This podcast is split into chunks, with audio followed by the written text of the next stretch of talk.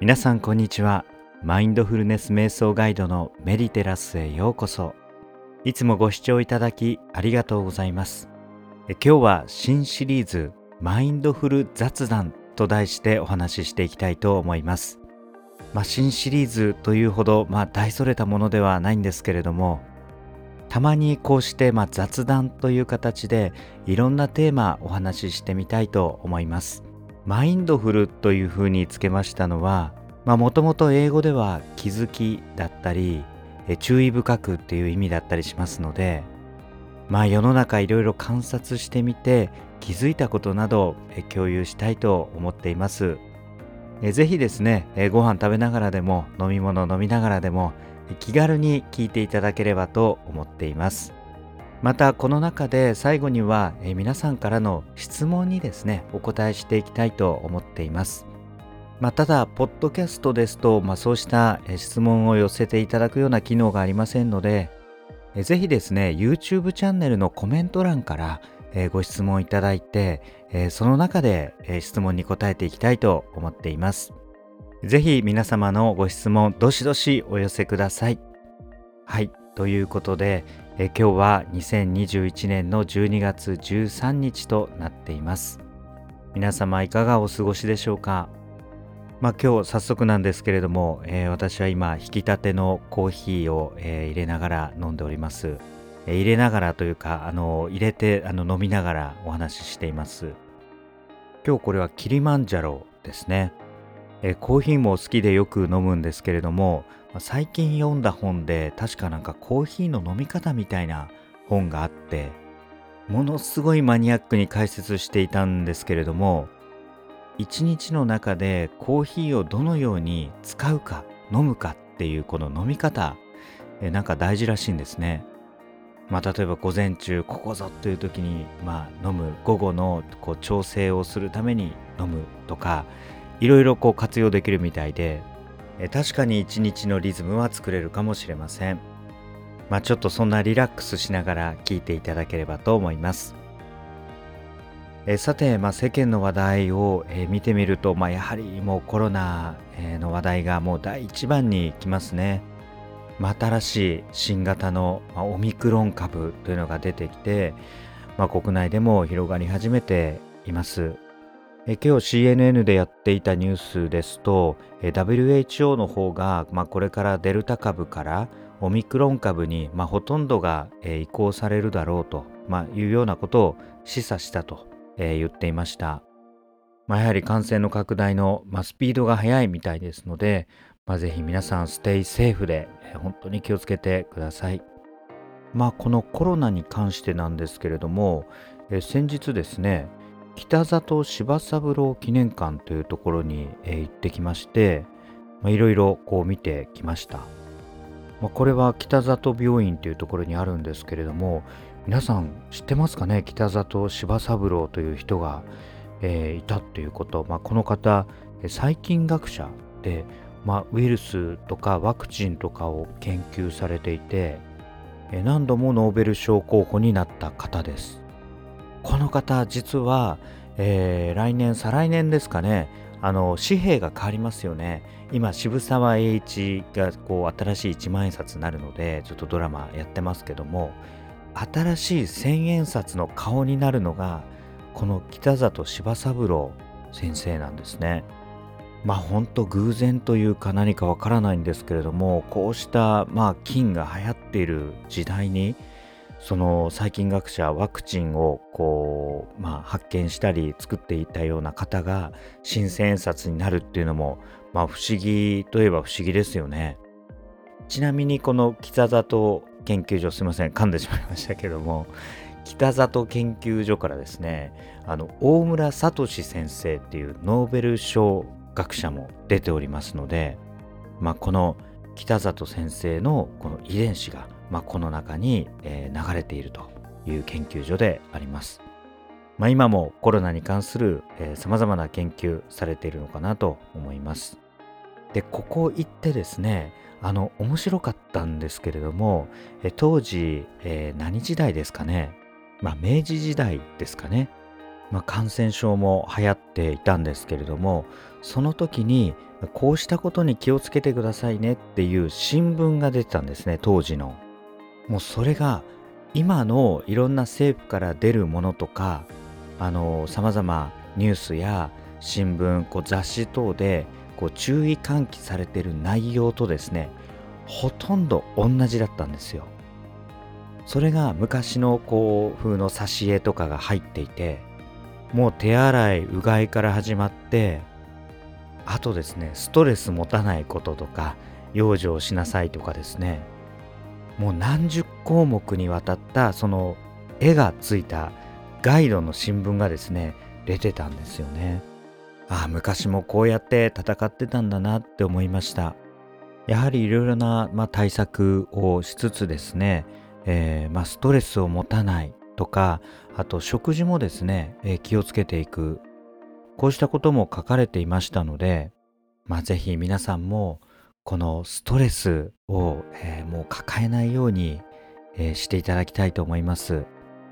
免疫力上げるにはこのストレス、この大敵ですので、一気に免疫力下がりますので、ぜひこうした時期には、えー、いつも以上に自分を大切にして、あ、ここから先はストレスかかりそうだなと思ったらすいませんが、ここで、まあ、あの、ストップしますと。まあそういうやめる勇気みたいな、ものも必要な時期なのかなと思います。まあ、あとは食事ですね。もうこの食事法ももう世界中にですね、ほんと人それぞれの食事法があって、何が健康にいいかってもう定めることってもう難しいんですけれども、自分なりにこういう食事の仕方をしてきて体調が良くなったとか、えー、あるとは思います。まあ、私なんかもこの健康関連の情報は、まあ、日本だけではなくて、まあ、結構世界中のまあ最先端も論文ベースとかから読んだりですね、えー、英語の読んだりして、えー、まあ理解はしてるつもりなんですけれどももう本当に日進月歩でどんどん新しい理論が出てきてこれがいいと思ってたらですね他のこういうものが、えー、もっといいとかそれは実は効かないとかいろいろ出てくるんですよね。まあ、ただその中で、まあ、今海外でも見直されているのが日本の食事なんです特にかなり昔の江戸時代とか窓も最近でも縄文式の食事とかも言ったりするんですけども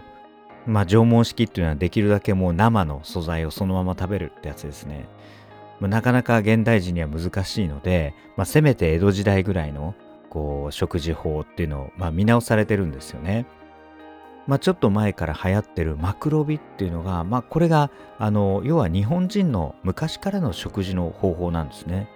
でそれを海外に持って行ってそれを逆輸入してきたのがマクロビですね。まあ日本で江戸時代の食事しようっていうと全然流行んないと思いますけども、まあ、海外からマクロビとして入ってきたらちょっとなんかいいのかなと思って、えー、なんかこう一度作り変えられたような感じがしてかっこよくなって帰ってきたみたいな感じがしてまあ流行りやすいのかなと思います。やはり日本人は昔からですね発酵食品をよく取ってきました。この発酵食品がやはり体にいいんですよね。まあ最近海外に比べてえー、日本のですねコロナウイルス感染者が、えー、少なくなってる、理由を海外の研究者が、まあ、少し、調べたところですね。やはり日本人のこの体質にあるんではないかと。その中でこの発酵食品を多く取ってきたっていう日本人の腸内環境がまあこうした感染を防いでるんじゃないかということを言う人までいました。まあ、この発酵食品で、まあ、いわゆる腸活ですね。え腸のこう活発化するですねそういう活動をしている方、まあ、芸能人でも結構いらっしゃると思います。まあ、先日も福山雅治さんなんかもお腹空いたらもう納豆を食べるとかですねで木村拓哉さんも、まあ、好物は納豆に、えーまあ、蜂蜜梅混ぜてこう食べるのがこう好きだとか言ってましたので、まあ、そうした本当に自分の体健康またスタイルも含めてもう自分自身がある種もう商品となっている芸能人の方々えー、本当にこの自分作りっていうのは維持するっていうことも含めて欠かせないものですけれども、まあ、そうした方々もこの発酵食品をこう常々とっているということですね。まあ、私も発酵食品好きで、まあ、やはりお腹空いたら、まあ、納豆を食べることも多いですね。まあ、あとヨーグルト系のこう菌ですねいろんなヨーグルトの種類を変えて菌を変えてあの腸内環境のですね、えー、まあ、良い菌をこう活性化させておくいろんな種類にこう対応できるよ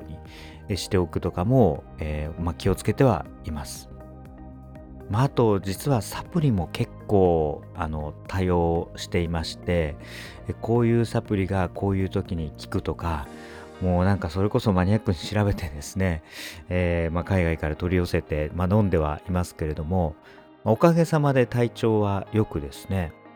ま、よく眠れて、ま、シャキッと起きて、ま、そうした、ま体調の維持が、えー、できています。もちろん、ま瞑想の習慣を持っているというところもあってストレスをためないようにも、えしていますしいろんなことがあったとしてもですね、えなるべくその心理的な負担を減らして、えかつ、えそうしたこう心の余裕が、え自分の食事をこう気遣う余裕にも、えつながっているのを感じてます。まあ、ぜひこうした時代、えストレスを減らして、え自分自身の体を気遣った、え食事食事にもこう気をつけていくっていうところですね、えまあ、これらを通してステイセーフでいてくださいあと最近ですねこのコロナとあの瞑想というところで、えー、まあ、気になった記事もありました。アメリカの女優のジェニファー・アニストンさんが、えー、言っていたんですけれども、まあ、この方ですね、えちょっと前にワクチン打ってない友達と絶交するって言って23人とこう絶交したことであなんかこうメディアで有名になってました。まあちょっとその良し悪しは何とも言えないんですけれども最近ですねなかなかこう、まあ、それだけ気を気にしてるというところもあって、まあ、外に出ていくのが、まあ、億劫になってしまったっていうことまあ、いろいろカミングアウトされたんですよね、まあ、家で過ごすことが多くなってなんかもうこの1年で5箇所ぐらいしか行ってないとか、まあ、そういうこうぐらい気をつけていたということでした。まあ、ただそんな家にいると、えー、逆にストレスも溜まってしまうんですが家でですね何をやってるかというと、まあ、ワークアウトをしたり読書をしたりしてるんですけれどもさらにですね瞑想をやるようになったって言ってます。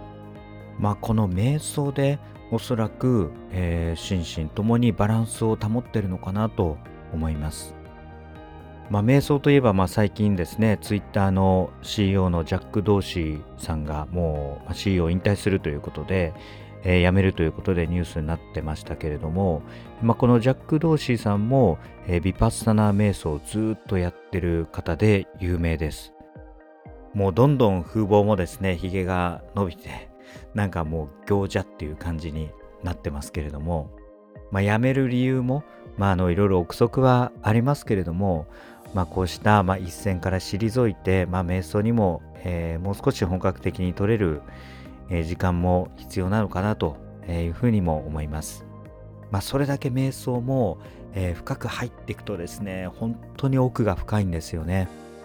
まあ、そうした精神の探求ですのでもう知的好奇心よりもさらにこう深い、まあ、精神の探求みたいなところまで、まあ、そういうレベルまで行ってる方いますのでまあそうなるとおそらくそうしたもうツイッターのこう経営とかももう離れてそっちを探求したいまたその探求からまた新たなものを生み出したいっていう、まあ、欲求に駆られているのかなって思いますね。まあ、ちょっと話戻して先ほどの女優のジェニファー・アニストンさんですけれども、まあ、最近ようやくですねこうドラマ見終わったんですがえー、フレンズではなくてですね、フレンズすごい古いですので、あの、新しいですね、Apple TV プラスでやっているザ・モーニングショーっていうドラマずっとやってまして、まあ、つい先日、おそらく最終回迎えて、えー、見終わりました。ジェニファー・ニストンさんが主役で、えー、やってたんですけれども、シーズン1は、まあちょっとネタバレになって申し訳ないですが、いろいろこう、なんか新しい人が来て、その中で自分の生き残りをかけて、まあ戦って、いろいろこう、まあスキャンダルもあってですね、まあその中ニュース番組どう維持していくかみたいな感じになるんですけども、シーズン2に入りますと、もうコロナの話題になってるんですよ。まあ去年の話ですね。コロナが出てきて、えー、このメディア側がどう捉えてたのか、最初ほとんど誰も気にしてなかったんですよね。ところがそのメディア内の人も感染したりしてどんどんその局内に広がっていくんですよね。そこで最後ジェニファー・アニストンが演じる、まあ、あのアンカーですねキャスターが感染して死にそうな中ですねライブでレポートするっていう、まあ、なかなか危機迫るような、まあ、演技で、えー、素晴らしかったです。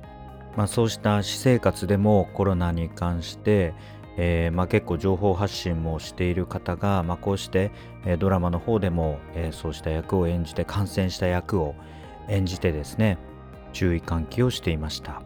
印象に残ったシーンがあってですね最後なんですけれども、えその感染症学者みたいなこう医者と話してるんですけれどもこの遠隔でライブをしながら、えレポートしてるんですけどもその医者に対して、あなた死が怖くないのか？あなた死んだらどうするんだっていうことを、まあ、ジェニファー・アニストンが聞くわけですよ。まあ、それに対して逆に医者の方が、私は、怖くないよってこうさらって言うんですね。でそれにこうジェニファーの方もこうハッとしてですねなんかびっくりするような感じでした。まあ、その辺の会話なんかもすごく根源的なテーマを投げかけてるなって思いました。はい。ということで、えー、いろいろ雑談に付き合っていただいてありがとうございました。えー、最後ですね、えー、いただいたご質問に答えていきたいと思います。今日の質問は、えー、瞑想の時に、えー、姿勢をですね、えー、変えたりしていくのに、まあ、どのような意味があるんですかっていうことです。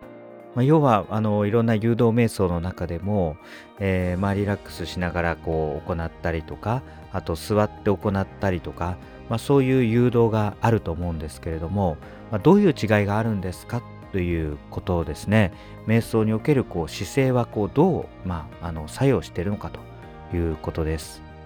え結論から申し上げますと、え大体2パターンあるんですね。一つはもう寝たままでも、どんな姿勢でもなるべくですね、えー、ゆったりとしながら行える姿勢ともう一つ座ってなるべく背筋を伸ばすっていうこの2パターンの姿勢があります。どういう時にこの姿勢を変えているのかと言いますと基本的にはですね瞑想は座って行うことが多いです。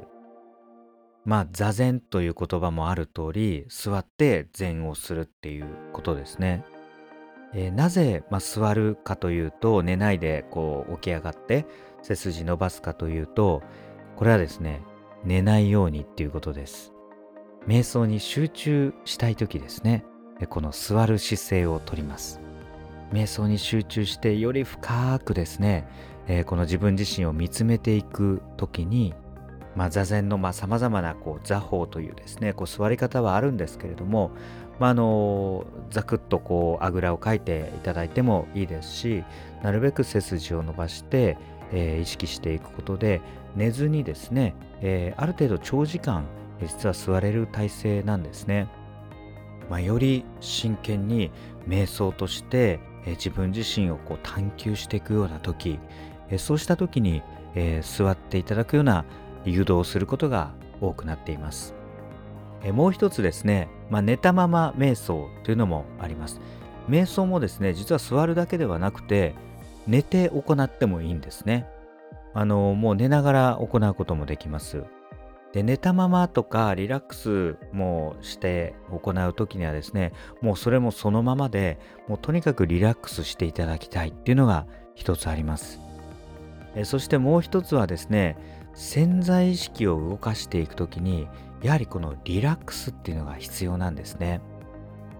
ですので、まあ、よく引き寄せの法則誘導瞑想とかえー、やっていますけれどもそうした効果を出していくためにももう全身の力を抜いてですね意識もだんだんと薄れていく中で、えー、自分自身の潜在意識を書き換えていく、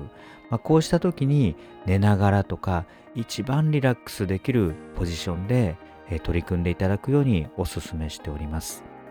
また瞑想は歩きながらでも、まあ、これも禅でも歩行禅といって歩きながらこう禅をすること瞑想することもできますし立っても行うことができますので、まあ、座って寝てで歩いて立ってできますので、